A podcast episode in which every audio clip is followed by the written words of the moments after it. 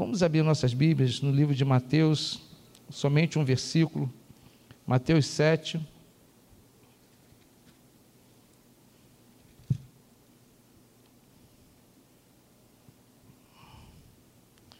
Versículo número 21.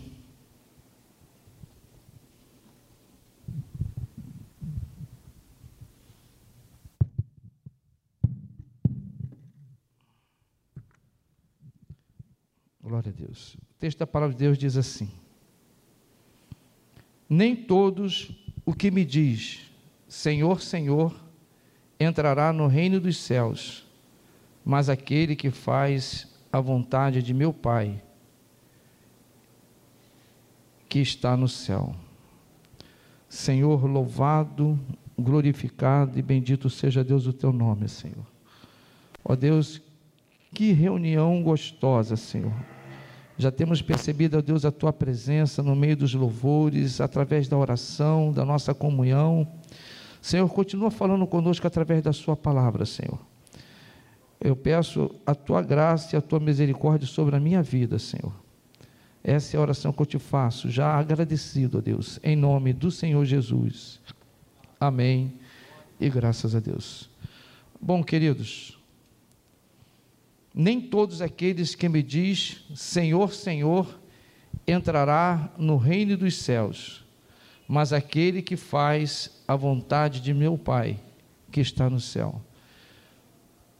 Quem falou essa frase?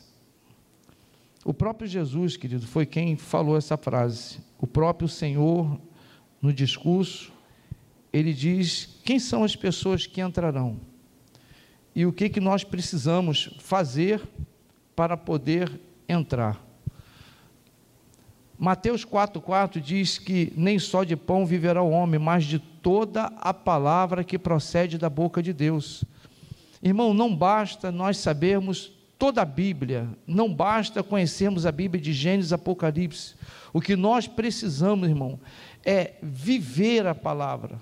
O texto diz que nem todo aquele que diz, não, adianta você pregar e não viver.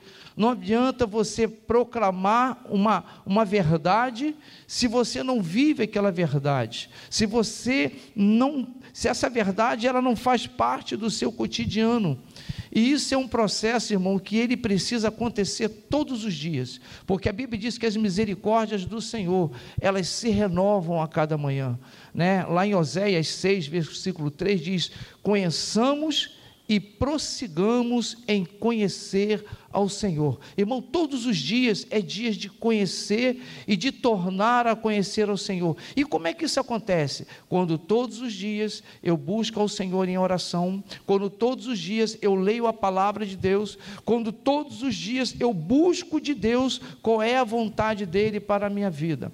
Existem pessoas, irmãos, que quando se convertem, elas já sentem vontade de sair pregando. Foi o caso do testemunho do nosso pastor Renato, seminarista de nossa igreja, amigo querido, ao testemunhar aqui nessa tribuna, nessa noite. Ele falou que logo assim que ele se converteu, ele queria que todas as pessoas ao redor, pessoas que ele amava, tivessem a mesma experiência com Deus que ele teve, que sentisse o que ele estava sentindo. Era algo glorioso, era algo que, que, que o preenchia, que transbordava, excedia ao que ele compreendia na, na época então. E as pessoas diziam para ele: Olha, prega para mim, prega para mim como que o Renato pudesse convencer alguém, ou o pastor Carlos pudesse convencer alguém. A Bíblia diz, irmão, que quem convence o homem do pecado, da justiça e do juízo é o Espírito Santo de Deus. A Bíblia diz que depois que nós ouvimos esse evangelho da verdade, a palavra da salvação, tendo nela crido, nós somos selados com o Espírito Santo da promessa. Mas esse Espírito Santo, ele habita em nós, mas nós precisamos priorizar aquilo que ele fala, aquilo que ele está ministrando no nosso coração, porque ao entrar no nosso coração, ele veio fazer morada, ele veio reinar em nós. 1 Coríntios 3,16 diz assim: Não sabeis vós que sois o templo de Deus e que o Espírito de Deus, ele habita em vós?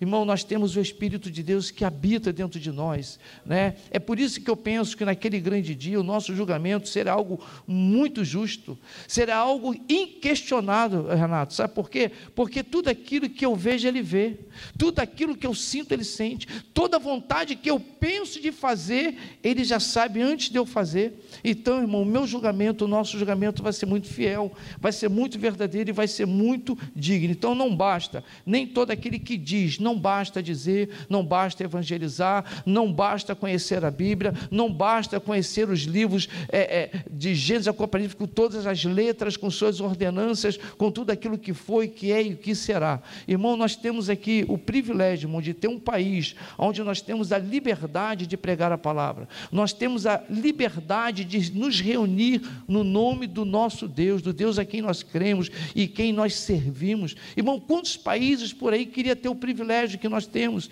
de num dia como de hoje, numa quinta-feira, você poder estar com o portão aberto, com o ar-condicionado ligado, né, reunidos no nome do Senhor, com a total tranquilidade, sem medo de ninguém arrombar aquilo ali, tacar fogo na gente, de a gente viver o que as igrejas perseguidas estão vivendo lá fora.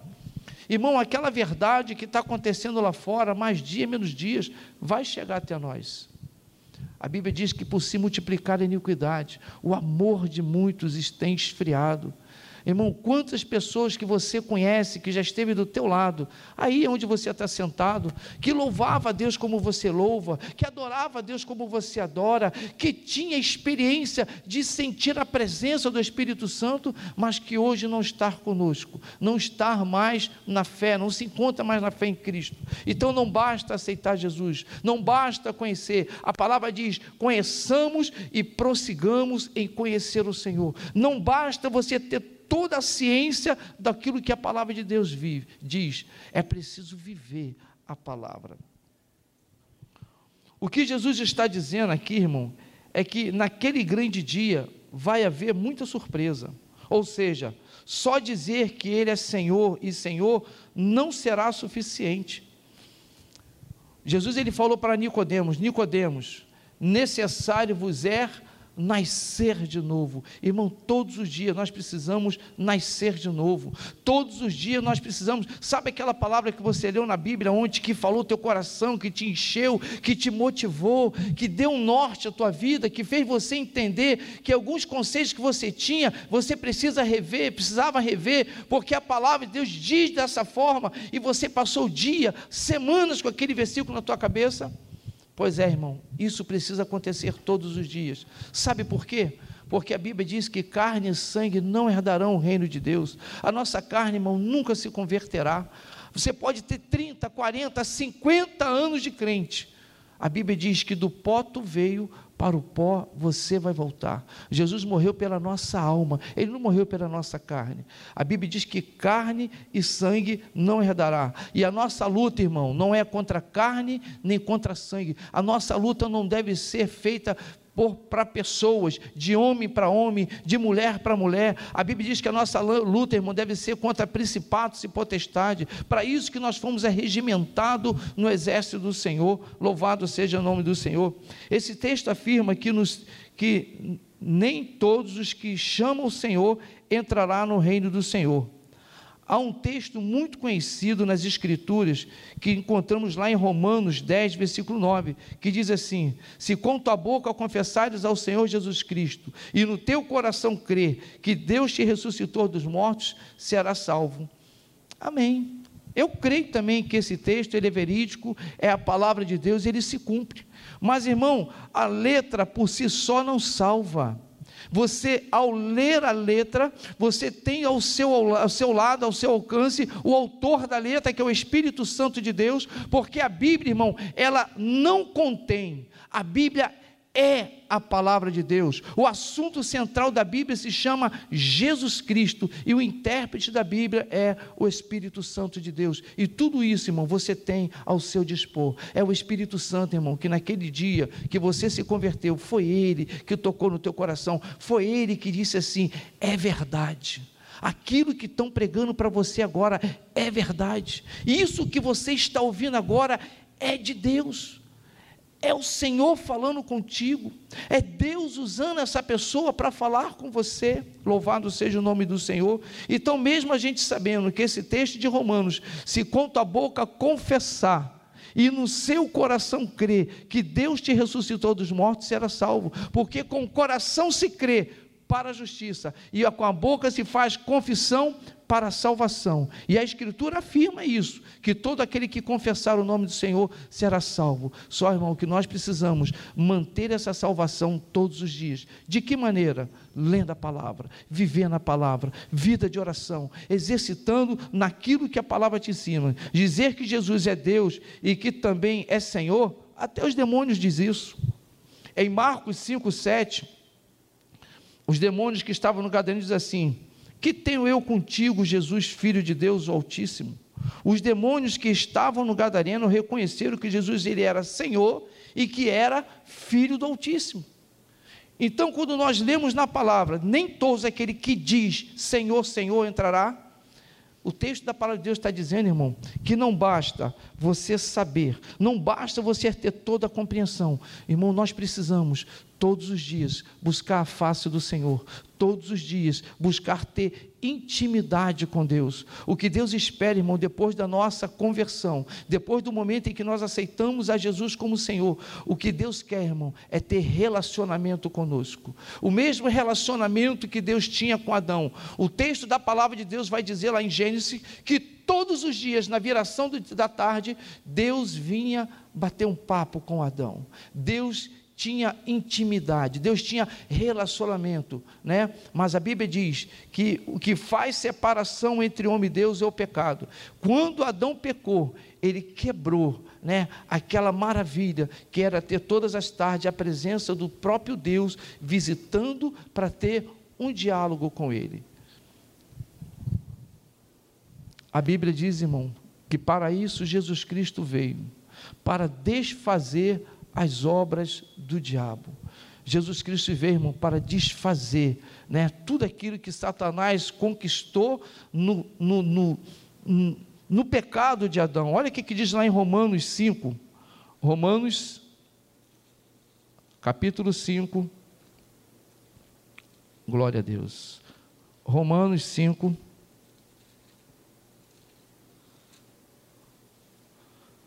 Versículo de número 12. Pelo que por um homem entrou o pecado no mundo e pelo pecado a morte, assim também a morte passou a todos os homens. Por isso é que todos pecaram. Então, irmão, nós somos pecador. Por causa do pecado de Adão, por causa da desobediência de Adão, veio consequência, essa consequência tem chegado até os nossos dias. Mas olha o que, que diz aí no versículo de número 8: Mas Deus prova o seu amor para conosco, em que Cristo morreu por nós, sendo nós ainda pecadores, né? Então, Deus ele prova o seu amor, né? Ainda que nós éramos pecadores, Deus ele entrega o seu único filho para que todo aquele que nele crê não pereça, mas tenha a vida eterna, tenha, a sua vida reconciliada novamente com ele. No versículo de número 20 diz: Veio, porém, a lei para que a ofensa abundasse, mas onde o pecado abundou, superabundou a graça de Deus. Então, querido, Deus ele, ele é um Deus misericordioso. Aqui no versículo 19 diz assim: Porque como pela desobediência de um homem muitos foram feitos pecadores, assim pela obediência de um único homem, Jesus, nós fomos reconciliados com o Senhor. Nós tivemos o perdão do Senhor. Então, ter todo esse conhecimento, irmão, se ele não for transformado em atitude, em ações, em movimento. Quando a Bíblia diz: Esperei pacientemente no Senhor, porque Ele se inclinou para mim e ouviu o meu clamor e tirou meus pés do charco de lodo e pôs os meus pés numa rocha. Quando a Bíblia diz: Esperai pacientemente, esperar, irmão, é esperar se movimentando, é esperar no Senhor, mas fazendo a sua parte, é continuar pregando, vivendo, exercitando naquilo que a palavra de Deus te ensina todos os dias, porque como nós podemos vê aqui, irmão, nem todo aquele que diz, você vê que até os demônios que estavam no Gadareno disse para, o Senhor: Senhor Jesus, que tenho eu contigo, filho do Altíssimo. Então, irmão, não basta você saber, conhecer, saber onde está, saber os versículos, saber de qual é o santidade. O que nós precisamos, irmão, é mergulhar nessa palavra. Não basta conhecer a palavra, conhecer todo o texto das Escrituras Disse o Senhor a Nicodemos: o que é necessário de verdade, irmão, é que todos os dias nós possamos nascer de novo. E de que forma nós nascemos de novo? Lendo, buscando, tendo relacionamento com o Senhor. João 3,3 diz: Na verdade, na verdade, te digo, Nicodemos, que se você não nascer de novo, você não pode ver o reino.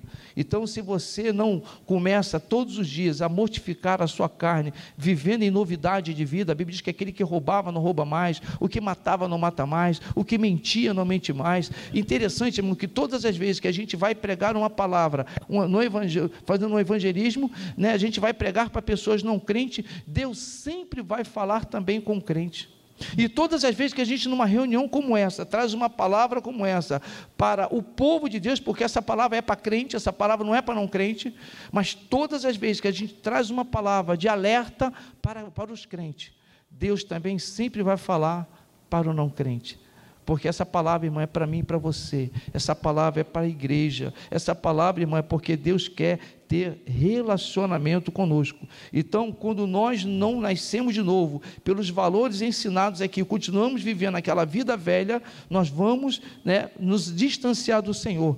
Então, o texto diz que se nós continuarmos assim, não quisermos nascer pelo ensinamento da palavra, nós não poderemos ver. E no versículo 5 de João 3 diz assim: Jesus também disse: Na verdade, na verdade te digo que aquele que não nascer da água do Espírito não poderá entrar. Não é só ver. Se você continuar nesse processo, você não vai nem ver e nem entrar. Irmão, muitas das vezes, porque nós nos precipitamos, nós não consultamos ao Senhor, nós muitas das vezes é, acontece coisas que nós não queríamos passar por ela mas porque não paramos, não ponderamos, não oramos ao Senhor, não pedimos uma direção e aí nós vivenciamos algumas dificuldades na nossa vida. Então, como fazer então para que a gente possa? O texto diz que aquele que o, aquele que diz, nem todo que diz entrará. Então, quem entrará? O mesmo Mateus 7, 21 diz: todo aquele que faz a vontade de Deus. Querido, você quer naquele grande dia ver o teu nome escrito no livro da vida?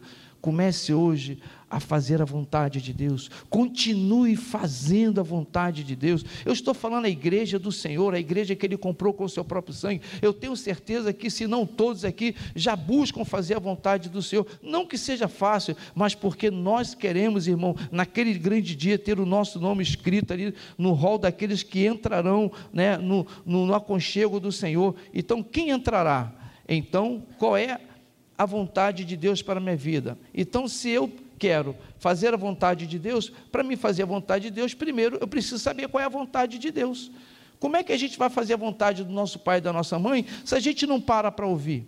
Como é que a gente pode fazer né, a coisa certa? Você compra um móvel e você tem pressa de montar, mas você não quer gastar tempo para ler o manual. Como é que funciona? Você compra um equipamento eletrônico, ele tem o passo a passo de como ligar, de como manusear. E porque a gente às vezes compra um celular, nós não lemos com atenção, nós usamos o básico. A gente só liga, atende, manda um zap, mas quantas coisas você pode fazer? Você pode pagar uma conta, você pode pagar o seu dízimo, você pode fazer uma transferência, você pode fazer um pix, e você pode fazer, e você pode fazer. Irmão, em Deus também é assim. Em Cristo nós podemos muitas coisas em Cristo, né? Nós podemos em Deus muitas as coisas, irmão. O que nós precisamos é aprender a consultar, a ter relacionamento, a ter intimidade com Ele. Então, quem entrará? Todo aquele que faz a vontade de Deus. E qual é a vontade de Deus? Em 1 Tessalonicenses 4, versículo 3, diz que a vontade de Deus para a nossa vida é a nossa santificação.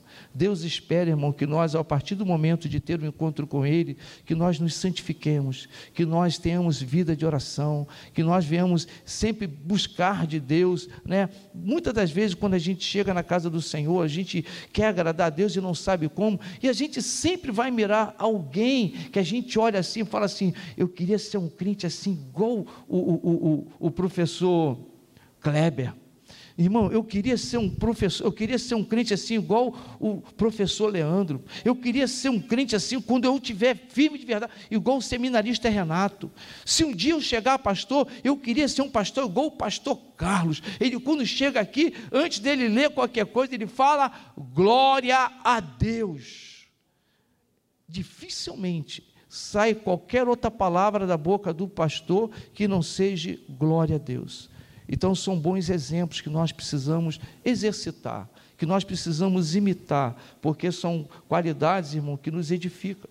Então, se a gente entende que só vai entrar no céu todo aquele que faz a vontade de Deus, a primeira coisa que a gente precisa saber, então, qual é a vontade de Deus. E Tesalonicense diz, irmão 4, que nós precisamos ter uma vida de santidade, uma vida de santificação. E como é que se adquire isso? Lendo, orando, estando em comunhão com o Senhor através da leitura da palavra, através das reuniões de orações, né, através dos nossos cultos, porque nos nossos cultos, quantas vezes Deus usa, às vezes uma criança, para falar dele com graça e com excelência. Tesalonicenses 4, 3 diz assim: Porque esta é a vontade de Deus, a vossa santificação, e que vos abstenhais da prostituição. 1 Tesalonicenses 4, versículo 7. Porque não nos chamou Deus para a imundície, mas para a santificação. Portanto, quem despreza isso, não despreza o homem, e sim a Deus, que nos deu também o seu Espírito Santo. Então, querido, o Espírito Santo, ele habita em nós. O Espírito Santo, irmão, ele é é Deus derramado em nós, na ausência de Jesus entre nós, Deus se manifesta entre nós através do Espírito Santo de Deus. Louvado e engrandecido seja o nome do Senhor. Então, é só isso? Não. Lá em Filipenses 4, versículo 24 diz: "E vos revistai-vos do novo homem, que segundo Deus foi criado em verdade, justiça e santidade. Deus quer, irmão, que a partir do conhecimento da palavra, nós viemos nos revestir do novo homem. Não basta saber a letra, ao pé da letra, saber onde está, o endereço, não basta. O que a gente precisa de verdade, irmão, é ter uma vida de prática. Nem todo aquele que diz Senhor, Senhor. Quem entrará? Aquele que faz a vontade de Deus. Em Atos 3,19 diz: Arrependei-vos, pois, e convertei-vos, para que sejam apagados os seus pecados, e venha assim o tempo do refrigério na presença do Senhor na sua vida. Arrependei-vos é o primeiro passo. Conversão é atitude. Irmão, o que é conversão? Se o mundo diz que é para lá, que a gente tem que ir. Se o mundo diz que o bacana é ir para lá, e que indo para lá você vai se dar bem, é para lá que eu tenho que ir. Porque o mundo, irmão, não é padrão nem para mim nem para você. O mundo não é padrão para a nossa vida. O padrão para nós está aqui na palavra de Deus. Mas não basta dizer, não basta pregar, não basta conhecer. O próprio Jesus disse: Quem entrará?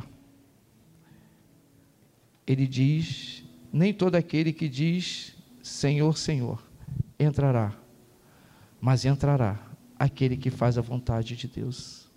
Eu tenho certeza que eu estou falando para a igreja do Senhor, que Ele comprou com seu próprio sangue. Eu tenho certeza, irmão, que cada um de vocês tem o seu nome escrito no livro da vida. E o fato de nós aceitarmos Jesus não significa que nós temos todas as respostas.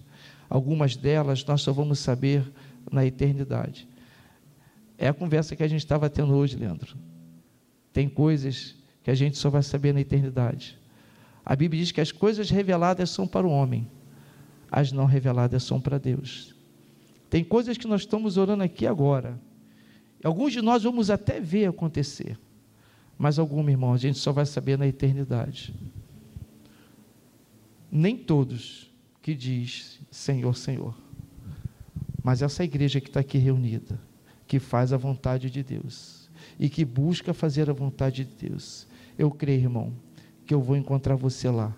Eu creio, irmão, que naquele grande dia nós vamos estar lá, porque essa palavra que foi pregada aqui nessa noite, ela foi primeiro para mim. Eu estava precisando muito de ouvir essa palavra. Às vezes a gente tem 10, 20, 30 anos de crente e acha que o tempo de ser crente te blinda ou te dá uma capacidade a mais. Isso é mentira do diabo. Você pode ter 30 anos de crente. Se você no dia seguinte cometer algo abominável, contrário à palavra de Deus, a consequência vem. Mas existe um Deus, que é lá de 1 João 1,9, que diz: se confessar a Ele o seu pecado, Ele é fiel e justo para te perdoar os pecados e te purificar de toda a sua injustiça.